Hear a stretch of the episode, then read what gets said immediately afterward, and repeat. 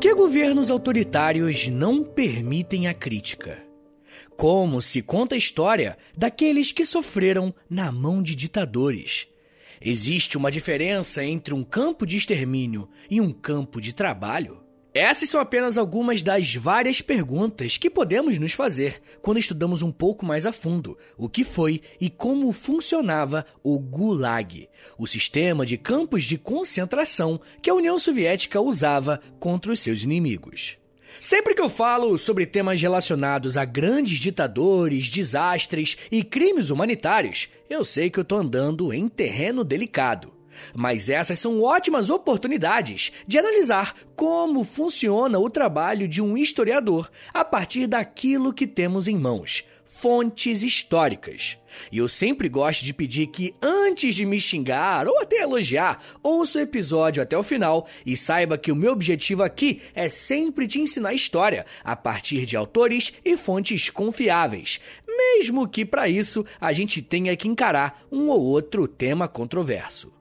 Muito do que se sabe sobre a União Soviética parte de documentos da própria organização, que só foram abertos aos pesquisadores depois da dissolução desse grande bloco político. Uma outra parte das informações a respeito de tudo que envolve o bloco socialista foi feita por seus inimigos. Infelizmente, por se tratar de um regime ditatorial fechado, as informações são bastante escassas. Mas o que vamos fazer aqui hoje é usar tanto fontes do próprio governo quanto relatos de sobreviventes desses campos de trabalho. E mesmo que você saiba poucas coisas sobre a história da Rússia, você provavelmente sabe duas coisas. Primeiro, é um país gigantesco em extensão territorial. E segundo, é muito frio mesmo. Ao longo da história desse país, essas duas características foram usadas tanto como armas de defesa contra os seus inimigos, que tentavam invadi-los ocasionalmente, como também foram usados para punir prisioneiros. E isso é coisa antiga. A própria monarquia russa, que ficava sediada na cidade de São Petersburgo, tinha uma forma bem peculiar de tratar os prisioneiros. Na verdade, podemos aprender bastante sobre uma sociedade a partir da forma que ela trata os seus prisioneiros, sejam eles presos por conta de uma guerra ou presos por crimes comuns. O que eu quero dizer com isso é que, dependendo da forma que essas pessoas são separadas da sociedade, conseguimos perceber se os presos estão sendo punidos para pagarem por seus crimes e em seguida serem reintegrados à sociedade, ou se essa punição é só uma forma de eliminar e tirar da sociedade de uma vez por todas as pessoas consideradas perigosas. Até o ano 1754, a pena de morte para crimes comuns era algo possível de ser decidido, até que a imperatriz Elisaveta Petrovna, a Isabel da Rússia, suspendeu essa prática condenatória. Mesmo assim, castigos físicos continuaram a ser usados como métodos corretivos até o ano de 1863. E quando eu falo em castigos físicos, eu estou me referindo basicamente a chicotadas.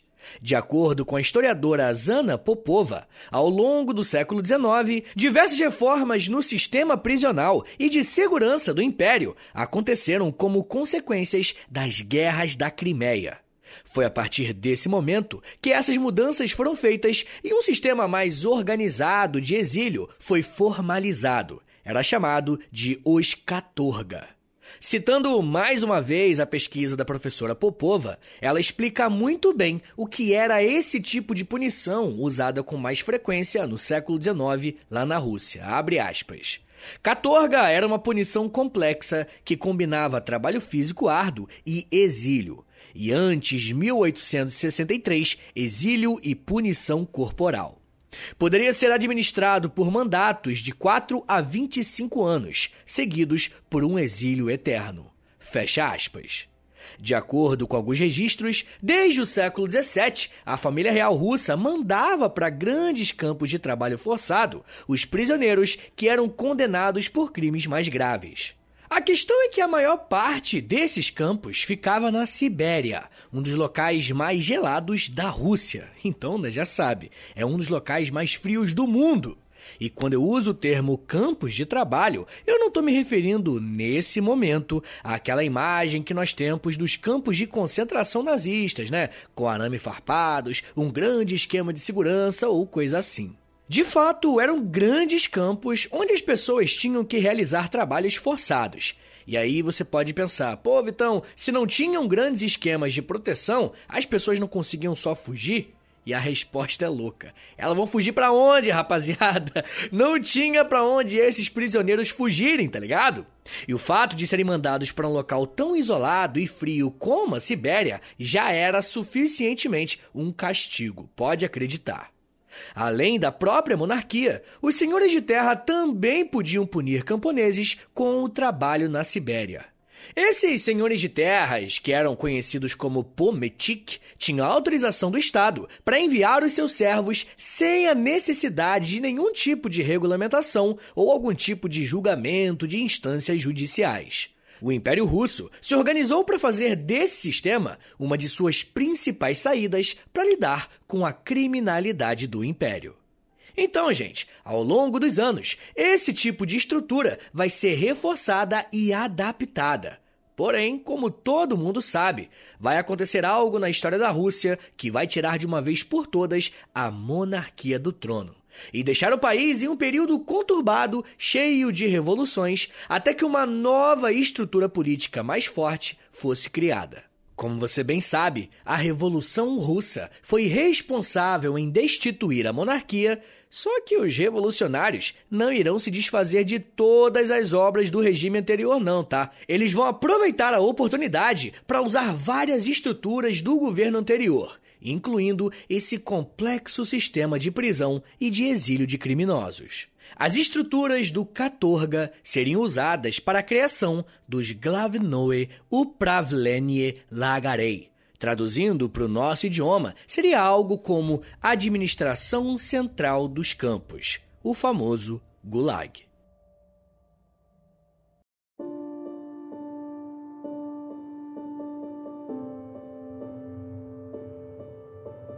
Aqui no podcast eu já tratei bastante a respeito da história da Revolução Russa e, posteriormente, também falei da União Soviética e até sobre a sua queda.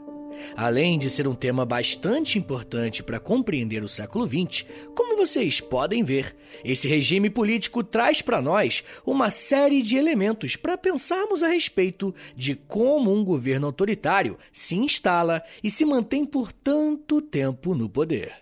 O meu foco a partir de agora é tentar mostrar para vocês de que forma os revolucionários transformaram o sistema de Catorga e fizeram do Gulag uma ferramenta importantíssima na manutenção do poder central e também numa rica fonte de matéria-prima e de trabalho forçado, mas fazendo isso à base de milhões de vidas. Sempre que existe uma troca significativa de poder, seja esse novo poder revolucionário ou não, é normal que tanto os políticos que representam o antigo sistema, quanto pessoas consideradas ameaças da mudança, sejam tratados como inimigos. Isso aconteceu na Revolução Americana de uma forma mais sutil, mas a presença de ingleses nos Estados Unidos por muito tempo passou a ser rejeitada. Algo parecido também que aconteceu em alguns períodos da Revolução Francesa, em relação aos partidos mais ligados ao rei, e o mesmo foi visto durante a Revolução Russa. Quando os bolcheviques assumiram o poder depois da Guerra Civil, aqueles que eram contrários a essa nova forma de governar muitas vezes eram tratados como inimigos da revolução. Essas pessoas que eram consideradas inimigas da revolução e, na perspectiva dos revolucionários, inimigos do povo, precisavam ser afastados da política.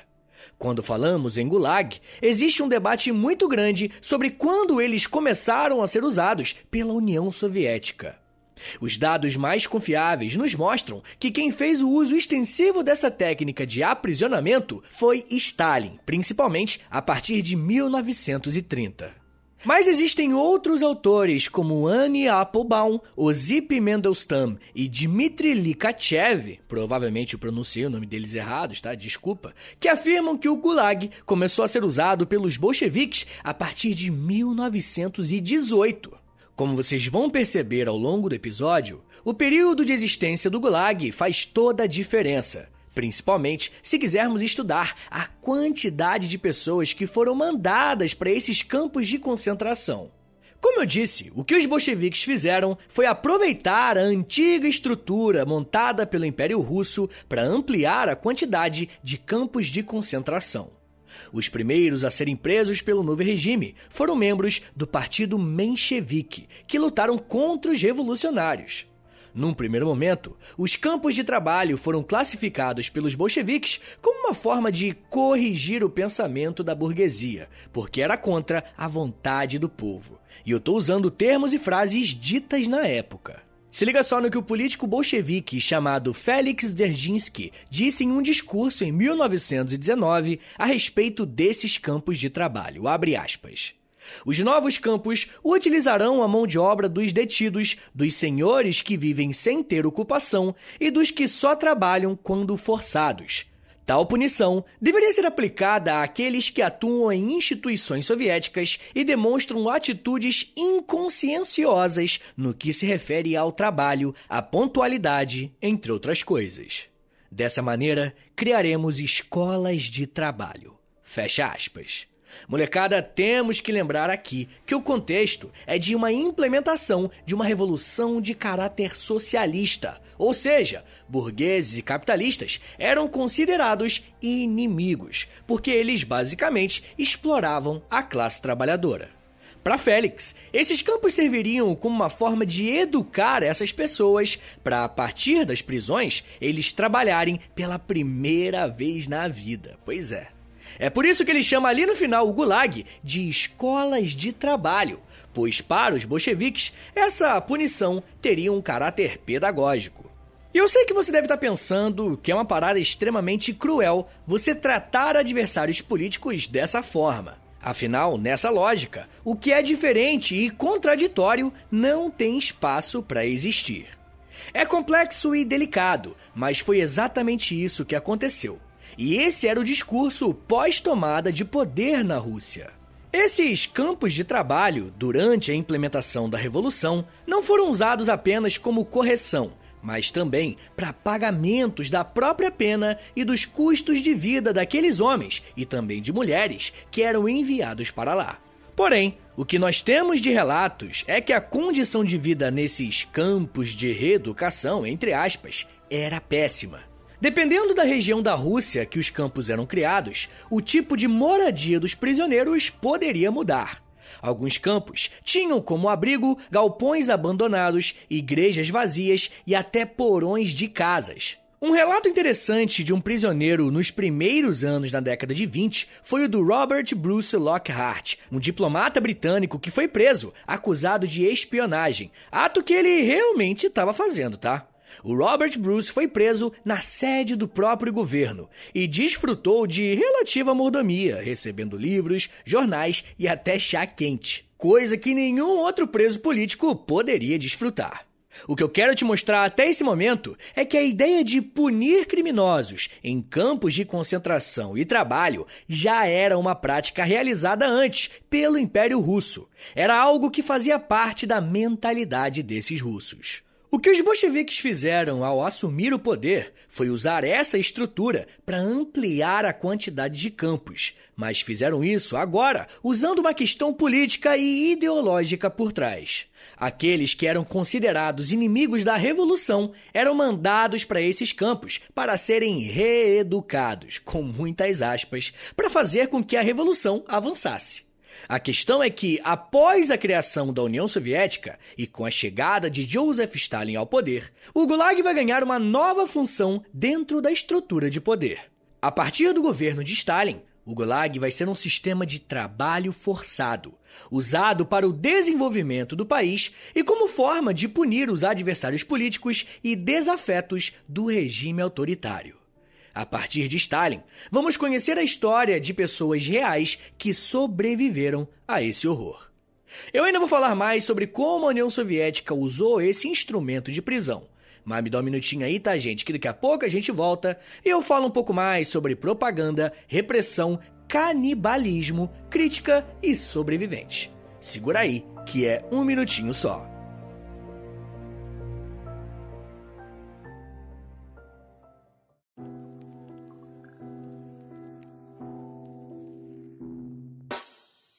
O História em Meia Hora é parceiro da loja.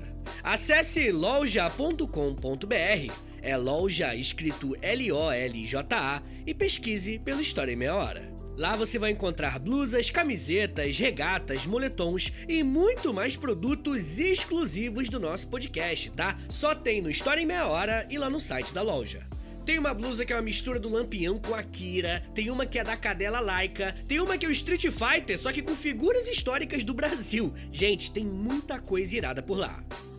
Lembrando, é claro, que quando você compra um produto na loja, além de você ficar todo bonitão ou bonitona, você ajuda o História em Meia Hora a continuar de pé. Então, obrigado. Acesse agora loja.com.br e pesquise por História em Meia Hora. loja.com.br e digita na busca História em Meia Hora. Valeu, gente!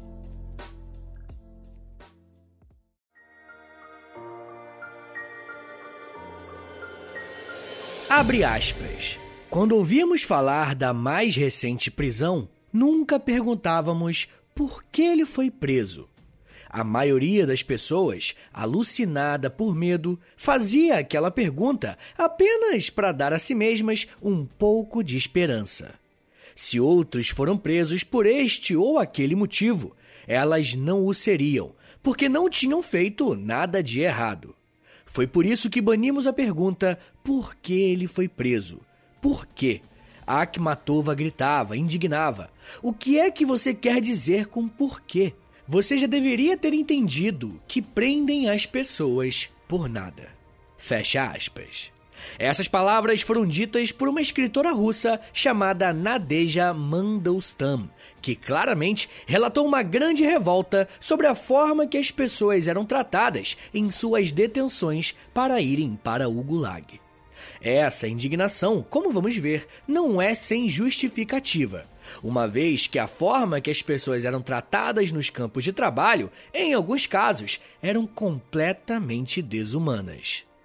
Quando Stalin assumiu o controle da União Soviética, a sua política econômica foi refeita e os estados socialistas passaram a trabalhar em torno dessa nova diretriz.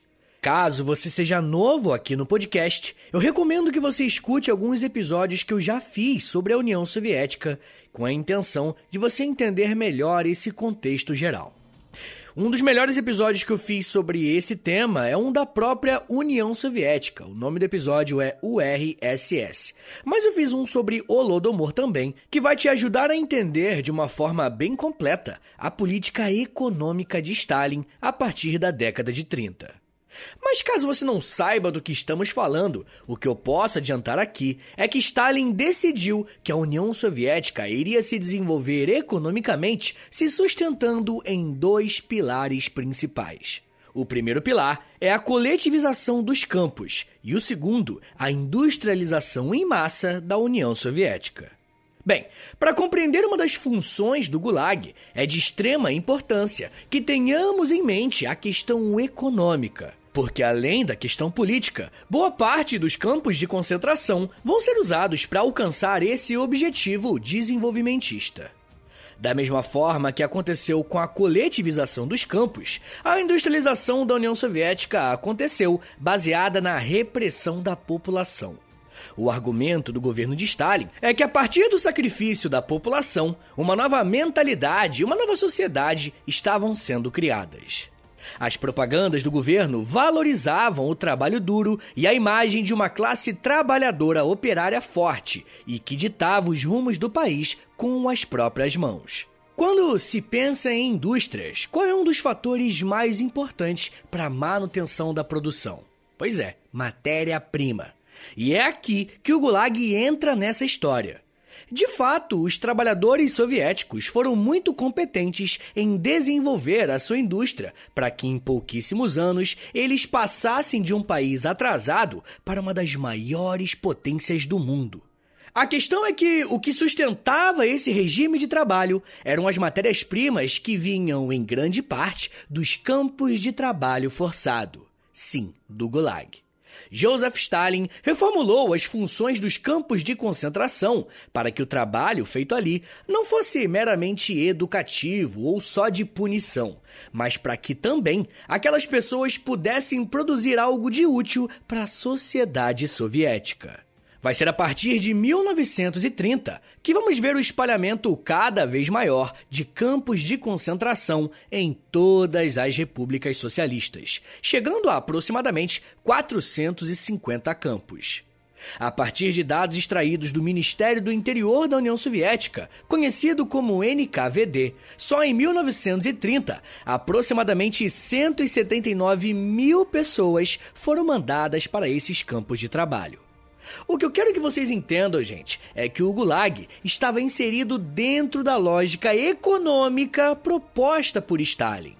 E o que eu quero dizer com isso é que determinados campos de concentração vão executar tarefas diferentes, mas todos vão abastecer e desenvolver a indústria da União Soviética. Os campos que estiverem mais próximos às montanhas vão se especializar na extração de carvão e de outros minérios que serão usados como combustível para as máquinas trabalharem. Em outros campos, a mão de obra era usada para a construção de obras específicas, como a construção do Canal do Mar Báltico e o Canal de Moscou. Na prática, era como se o governo usasse um trabalho escravo para desenvolver a sua economia. Os críticos da União Soviética vão dizer que esse modelo se sustentou a partir de uma hipocrisia, pois o regime pregava a liberdade dos povos. Mas os políticos e intelectuais favoráveis ao regime de Stalin vão dizer que essa é uma lógica errada para se pensar a Gulag. Para esse tipo de corrente de pensamento, a repressão dos campos de concentração era usada para garantir a liberdade da nação como um todo.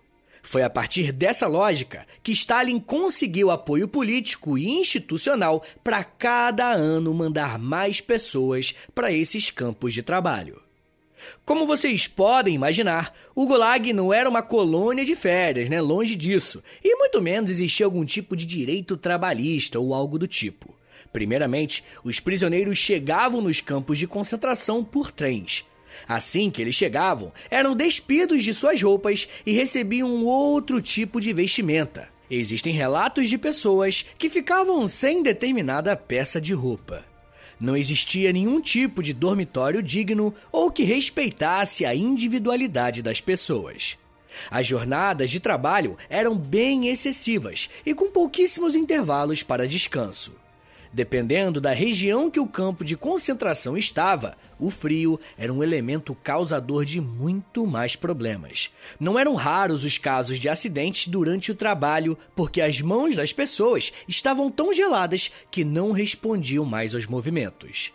Tenta imaginar o que era fazer um trabalho manual na Sibéria, a um frio de menos 25 graus Celsius. E além das péssimas condições de trabalho e de habitação, a fome era algo muito constante na vida desses prisioneiros. Em alguns casos mais extremos, a fome era tanta que as pessoas recorriam ao canibalismo para sobreviver. Quem conta um pouco isso é o filósofo marxista Domênico Losurdo, ao dizer que, abre aspas, privados de apetrechos, com os medicamentos e comida desaparecida em grande parte durante a viagem, numa ilha completamente virgem, sem nenhuma construção e sem víveres, os deportados procuram sobreviver alimentando-se de cadáveres ou praticando antes de verdadeiro canibalismo. São detalhes tirados de uma carta enviada por um dirigente comunista local a Stalin, e depois comunicada a todos os membros do Politburo, que ficaram de algum modo transtornados com isso. Fecha aspas. Esse relato de Losurdo é completamente chocante. Além de confirmar a péssima condição de vida daqueles prisioneiros, ele também afirma que isso era de conhecimento de Stalin, pois cartas relatando a realidade do Gulag eram enviadas ao governo. As condições precárias de vida e os maus tratos só aumentaram, principalmente após o ano de 1936, conhecido como o período do Grande Expurgo. Esse foi o nome dado a um período de intensa repressão política de Stalin aos seus adversários, ou seja, de acordo com ele, adversários da Revolução. Os principais alvos desse expurgo eram membros do Partido Comunista que estavam flertando com uma separação das políticas do ditador. De acordo com a historiadora Sheila Fitzpatrick, abre aspas, por dois anos inteiros, em 1937 e 1938, altos dirigentes comunistas em todos os setores da burocracia foram denunciados e presos como inimigos do povo. Alguns foram fuzilados, outros desapareceram no Gulag. Fecha aspas. Além dos políticos, grandes proprietários de terra que ainda não tinham sido coletivizados também entraram na jogada e foram enviados para o Gulag. Juridicamente, essa ação foi feita baseada em uma resolução da cúpula do Partido Comunista, chamada Sobre Elementos Antissoviéticos, traduzindo para nossa língua que foi assinada por Stalin e pelo chefe da NKVD, Yedjov, no dia 2 de julho de 1937. A partir desse momento, qualquer pessoa que fosse considerada inimiga do povo soviética seria enviada para o Gulag como punição por seus crimes. A primeira vez que o número de pessoas enviadas para o campo de concentração passou de um milhão foi em 1936, e a partir dali esse número só cresceu. O número total de pessoas que passaram pelos campos não é confiável, mas algumas estimativas mostram que aproximadamente 18 milhões de pessoas passaram pelo Gulag, contando apenas o período de Stalin no poder, até 1953. O número pode ser bem maior se colocarmos na conta aquele número de pessoas enviadas para esse sistema desde o início da Revolução Russa. Mas um outro número que não é possível afirmar com exatidão é o número de mortos. Eu digo isso porque alguns sobreviventes relataram que existiram casos de pessoas que claramente iriam morrer de fome. Essas pessoas eram libertadas dos campos poucos dias antes de realmente morrerem. Essa ação tinha como objetivo reduzir os números de mortes oficiais, ao mesmo tempo que não teriam o trabalho de lidar com o corpo dessas vítimas. Mas, de qualquer forma, o que documentos soviéticos apontam é que 1.053.829 pessoas morreram no Gulag.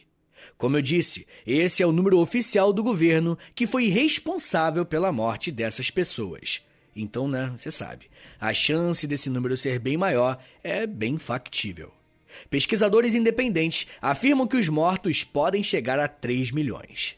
Mas, independentemente de qual seja a matemática e a métrica usada, muito do que sabemos a respeito do que acontecia dentro do Gulag partiu dos próprios sobreviventes, Inclusive, gente, o próximo episódio exclusivo da semana para os apoiadores lá no Apoia-se vai ser a respeito de algumas histórias dessas vítimas do Gulag, que sobreviveram e contaram as suas histórias. Se você quiser ouvir, é só clicar no link da descrição ou acessar apoia.se barra História em Meia Hora e assinar, porque além de você receber esse conteúdo e muitos outros também, você vai estar ajudando o nosso podcast a continuar de pé, beleza? Mas enfim, gente, um dos casos mais famosos de sobreviventes é de um homem chamado Alexander Solzhenitsyn, que era um dramaturgo e serviu o Exército Vermelho na Segunda Guerra Mundial. Porém, em uma troca de cartas com um amigo, ele relatava sua insatisfação com o governo de Stalin. Essas cartas foram interceptadas e Alexander foi julgado como um traidor da nação. Ele foi condenado a 10 anos de trabalho forçado e a um exílio perpétuo, ou seja, seria excluído da sociedade soviética de forma permanente. De alguma forma, Alexander conseguiu escrever sobre a sua história, e os escritos que foram chamados de Um Dia na Vida de Ivan Denisovich se tornou o primeiro livro publicado na União Soviética que denunciava os crimes desse regime. Quando Nikita Khrushchev assume o poder em 1953, ele tenta promover uma desestalinização da União Soviética e, assim, permite que Alexander escreva sobre a sua experiência no Gulag. E ele faz isso a partir do relato de centenas de vítimas que enviaram cartas para ele. Alexander lança em 1973 um livro chamado O Arquipélago Gulag retratando a forma que os campos se organizavam e tratavam os seus prisioneiros. Além de Alexander, outros sobreviventes puderam contar a sua história a partir da década de 60, período em que o Gulag foi desativado. Existe hoje na Rússia um antigo campo de concentração que foi transformado em museu para que as pessoas possam ver com seus próprios olhos a forma que presos políticos eram tratados. Além desse museu físico, existem também iniciativas de universidades que tentam reunir as histórias dos sobreviventes dos gulags em exposições virtuais para contar a história dessas pessoas de forma que crimes como esse não se repitam mais. O Gulag nos mostra que uma das coisas que todo governo autoritário e ditatorial faz é reprimir qualquer tipo de crítica. Mesmo que essa crítica, às vezes, parta de dentro do próprio grupo do poder. O Gulag, mesmo longe de nós, é uma prova de como políticas públicas não podem passar por cima do bem coletivo, dos direitos humanos, mesmo que o argumento seja justamente estar preocupado em salvar a nação. Independentemente de qual governo estejamos falando, de qual ideologia, de qual partido, de qual político, existem limites éticos que nós precisamos enrijecê-los, concretizá-los. Os direitos humanos não são uma questão de ideologia, de opinião política. Eles são o mínimo para qualquer ser humano. Sempre que eu vejo alguém que defende uma ideologia humanitária, mas que acaba defendendo ou não aceita nenhum tipo de crítica aos gulags, eu lembro daquela máxima do Nietzsche: aquele que luta com monstros deve acautelar-se para não tornar-se também um monstro. Quando se olha muito tempo para um abismo, o abismo olha para você.